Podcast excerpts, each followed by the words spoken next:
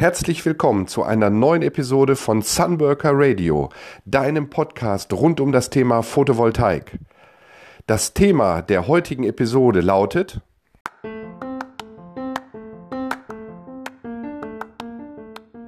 Was mache ich mit meinen Modulen in 20 Jahren? Was passiert eigentlich mit meinen Modulen, wenn ich diese irgendwann nicht mehr nutzen kann? Und wie lange halten solche Module eigentlich? Lassen sich Module auch recyceln?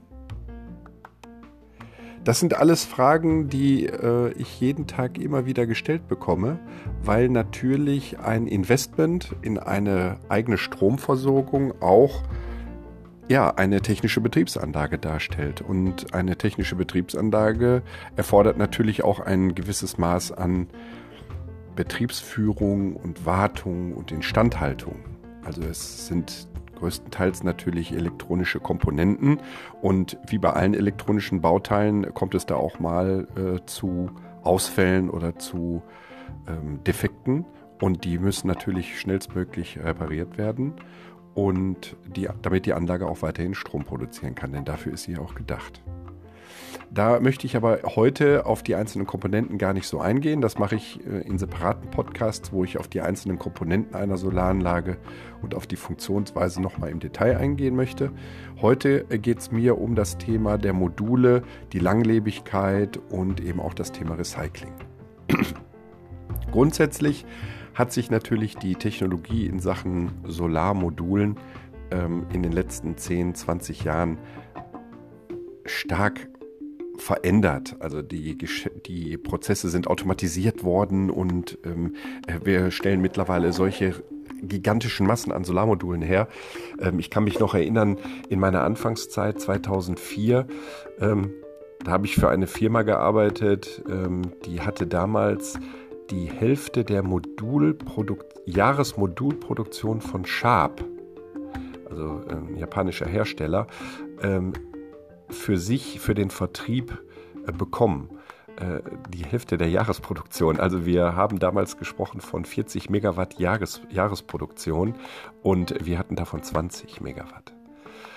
Und ja, das kann man sich heutzutage gar nicht mehr vorstellen. Also in den späteren Jahren ähm, haben wir äh, mit der Unternehmung, ähm, für die ich ähm, drei Jahre Vorstand war, haben wir ein, äh, Anlagen gebaut, wo jede einzelne Anlage 40 Megawatt ähm, Kapazität hatte. Das heißt also, die Jahresproduktion von 2004 ähm, haben wir an einem Standort innerhalb von drei Monaten verbaut.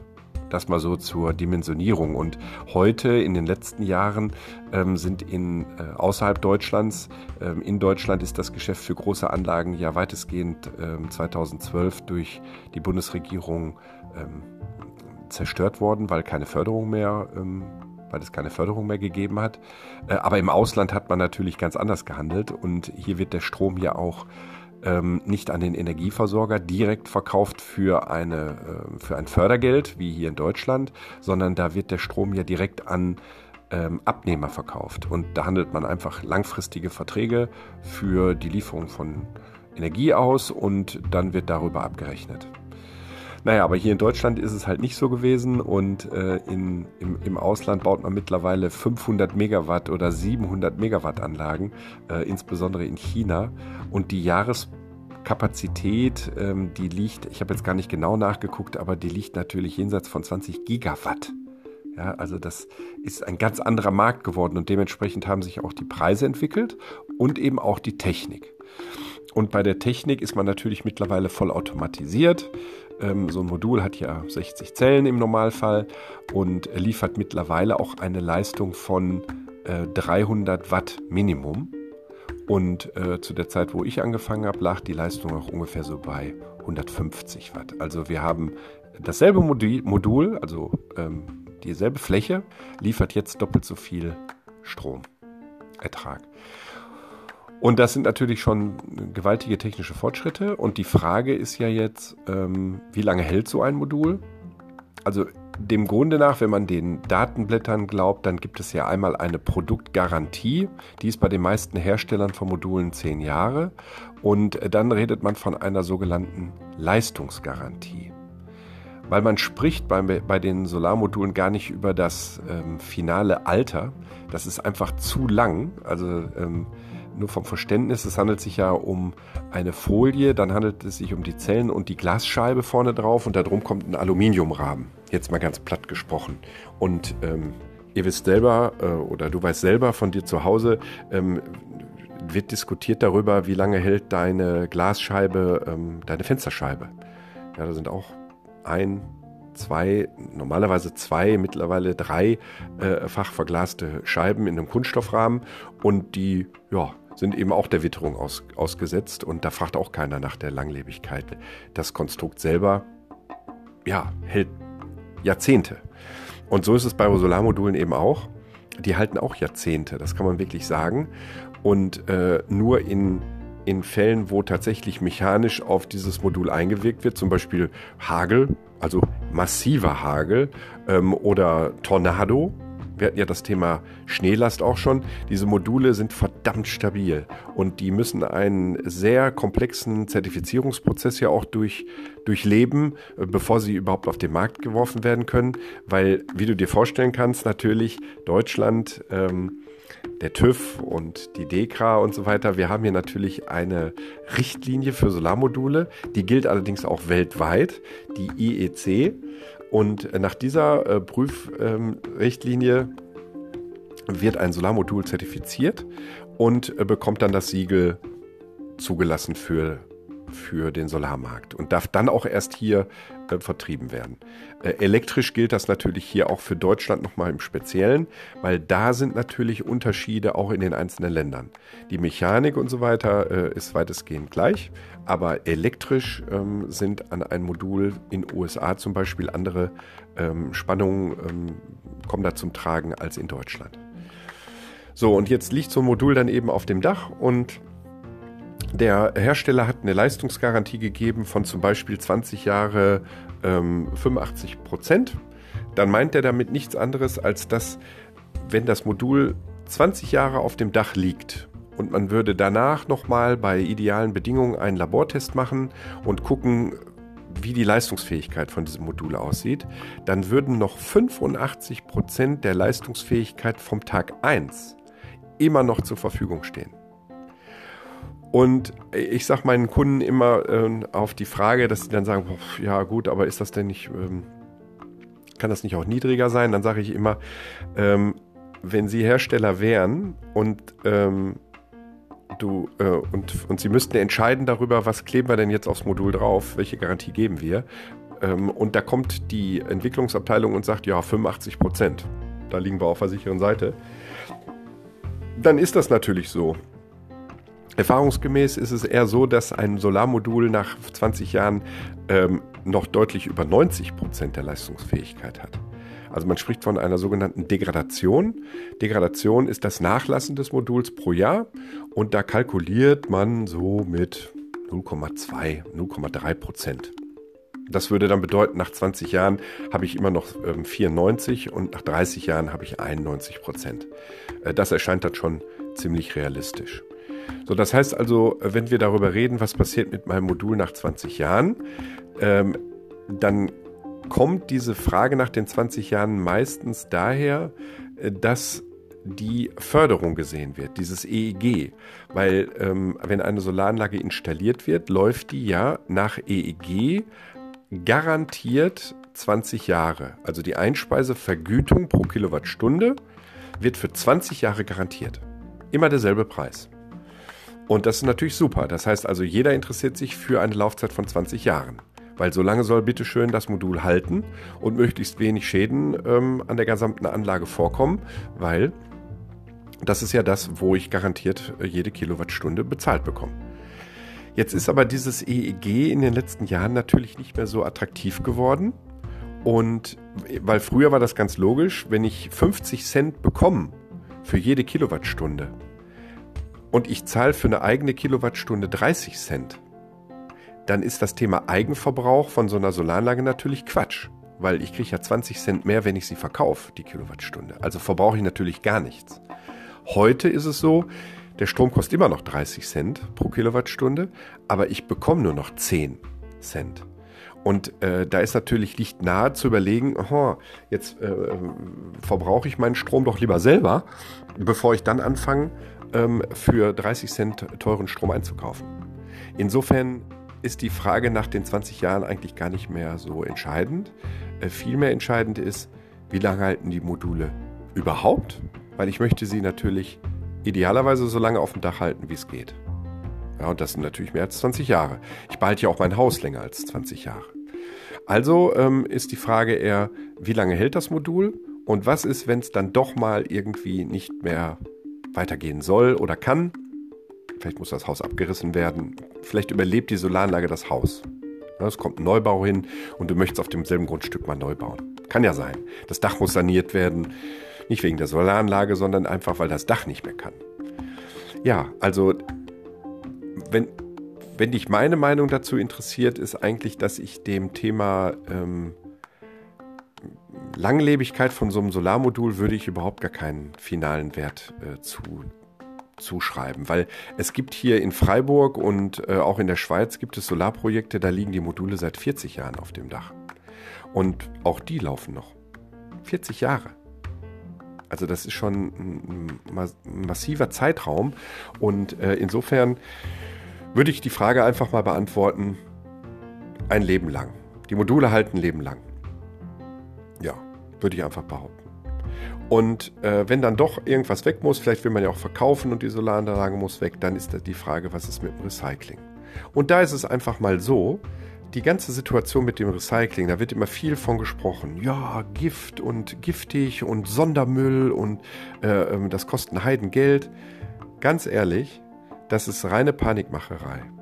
Es gab in der Vergangenheit, gab es ähm, neben diesen Modulen, von denen wir jetzt hier immer sprechen, also von den kristallinen Modulen oder monokristallinen Modulen, gab es eben auch noch sogenannte Dünnschichtmodule.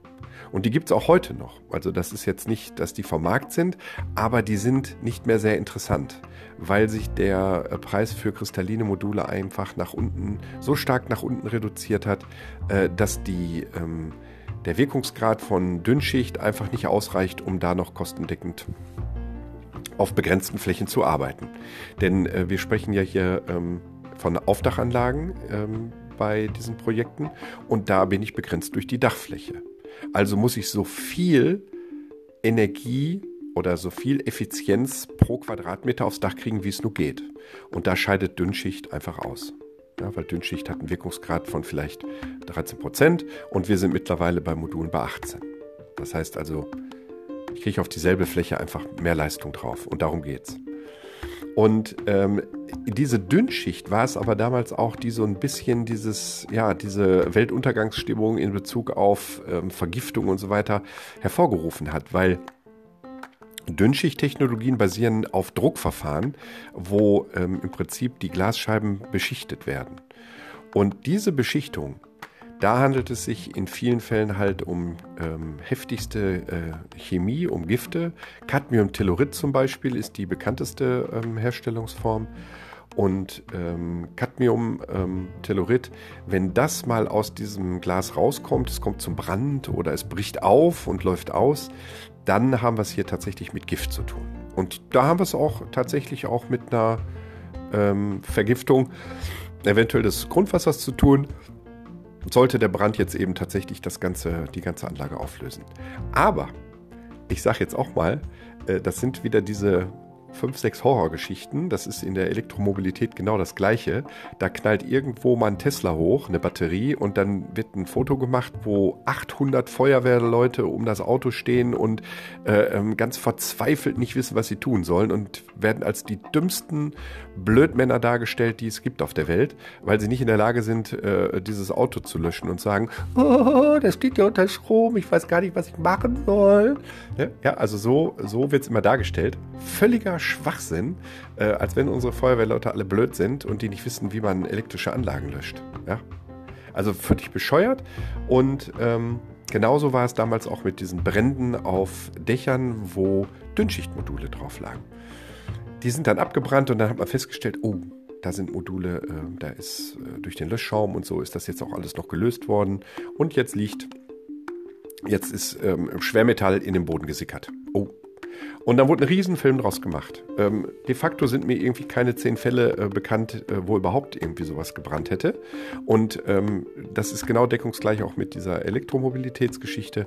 Es gibt einige wenige Fälle und dann wird drauf geknüppelt, was das Zeug hält. Dass parallel Reifenlager abbrennen und so weiter alles, wo ein Vielfaches von Umweltschaden entsteht durch den Brand. Äh, oder wo ein, ähm, wo, wo in der Zeit, wo ein Elektroauto abbrennt, ähm, hunderte von, von ähm, Motorbränden stattgefunden haben, wo Benzin, Bre äh, Bremsflüssigkeit, Öl in den Untergrund ähm, gelaufen ist, bevor die Feuerwehr das abbinden konnte, spielt jetzt in diesem Fall gar keine Rolle. Also das Recycling eines kristallinen Moduls, und das wird es auch sein, was du später auf deinem Dach hast, ist zu mehr als 95 Prozent möglich. Weil was sind die Hauptbestandteile von, ähm, von einem Modul? Plastik, also eine Art Plastik für die Rückseite. Ähm, Glas ist ein Baustoff, der schon seit Jahrhunderten, also nach, seit Jahrzehnten recycelt wird. Aluminium kann eins zu eins wieder eingeschmolzen werden und wieder neues Aluminium draus gemacht werden mit entsprechenden Legierungen. Und dann haben wir natürlich Silizium. Silizium weiß ich gar nicht, was, ob du weißt, was das ist. Silizium ist Quarzsand, beschichteter Quarzsand. Ja, kann total komplett recycelt werden, das ganze Ding. Und dann haben wir da drin Silber. Silber ist ein wertvolles Metall, wird man ganz sicher nicht entsorgen, sondern recyceln. Und dann haben wir noch ähm, so ein paar äh, Pasten und Chemikalien, die aber äh, im Rahmen des Recyclingprozesses komplett abgebaut werden können. Das heißt also, die, das Recycling eines Moduls, im Übrigen, wenn du 20 Module auf deinem Dach liegen hast nachher, was durchaus realistisch ist, 20 Module, ungefähr 6 kW bei 300 Watt pro Modul, 20 Module kannst du bei deinem örtlichen Recyclinghof anmelden als Elektroschrott also als äh, nicht Elektroschrott, sondern als äh, zu recycelnder Elektroschrott ähm, und dann bringst du die dahin. Da fährst vielleicht zweimal, weil du 20 nicht ins Auto kriegst, weil diese Module halt 1,7 Quadratmeter groß sind und ja auch äh, 40 bis 50 Millimeter dick mit dem Rahmen. Fährst halt zweimal, bringst die dahin, fertig. Nix ist Abgabenachweis. Diesen Abgabenachweis, den äh, solltest du dir auf jeden Fall dann auch ausstellen lassen von der, ähm, vom Recyclinghof, weil das ist auch dein Nachweis, dass du deinen Elektroschrott ordnungsgemäß ähm, entsorgt hast. Wenn du mehr haben solltest als 20 Module, kann ja auch sein, dass du eine größere Anlage hast, dann ähm, kannst du trotzdem 20 dahin bringen und du kannst dich an, ja, an, an Recycling-Unternehmen ähm, wenden. Zum Beispiel gibt es eine Institution in Deutschland, die heißt PV Cycle und PV Cycle hat diesen ganzen Recycling-Prozess organisiert. Also da gehst du auf die Homepage und kannst dich da informieren darüber, wie dieser Prozess dann abläuft. Und die haben Partnerunternehmen ganz auf Deutschland verteilt, ähm, die entweder gegen Geld die Dinger sogar abholen oder du eben die Module irgendwo hinbringst. Also eigentlich überhaupt gar kein Thema. Sollte dich auf jeden Fall überhaupt nicht stören ähm, oder solltest du dir gar keine Gedanken zu machen, was mit diesen Modulen ist. Das ist ein ganz sicherer Prozess und ähm, der stellt für dich überhaupt gar kein Thema dar. Ja, also ich hoffe, ich konnte dir da jetzt irgendwie so ein bisschen die Sorge äh, nehmen in Bezug auf die Haltbarkeit von Solarmodulen. Mach dir da keine Gedanken. Ähm, im, im, Detail ist es natürlich später so, du bekommst die Datenblätter von diesen Modulen und kannst dir äh, da natürlich die ähm, Spezifikation nochmal genau angucken. Ähm, vielleicht wird sogar auf dem Datenblatt ähm, erwähnt, äh, an welchem Recyclingprozess sich die Firma beteiligt hat. Aber ich sage ganz ehrlich, äh, normalerweise kann dir das egal sein, weil du wirst die Module so lange behalten. Ob dann diese Firma noch ähm, existiert in der Form, ähm, weiß ich gar nicht. Wir werden in den nächsten 20 Jahren so dermaßen nach vorne gehen mit Photovoltaik, ähm, dass äh, Prozesse äh, bis zu dem Zeitpunkt entwickelt worden äh, sein werden, die wir heute noch gar nicht kennen. Und definitiv hat das Entsorgen von solchen Modulen nichts mit Geld zu tun. Also da ist auch keine Rückstellung für zu bilden. Die Dinger wirst du los und äh, solltest diesen Zeitpunkt aber möglichst nach hinten schieben, weil die Dinger sind einfach gut und die sind auch jahrzehntelang gut. Ja, in diesem Sinne äh, freue ich mich, wenn ich dir helfen konnte und ähm, freue mich natürlich auch, wenn du zu meiner nächsten Podcast-Folge wieder schaltest. Ähm, mal gucken, was ich morgen für ein Thema habe. Ähm, vielleicht geht es mal, um, mal um, um, um Wartung und Instandhaltung. Weiß ich aber noch nicht genau. Ich wünsche dir noch einen schönen Tag und freue mich, wenn du nächstes Mal wieder dabei bist. Dein Sunworker, Klaus Matthijs. Ciao.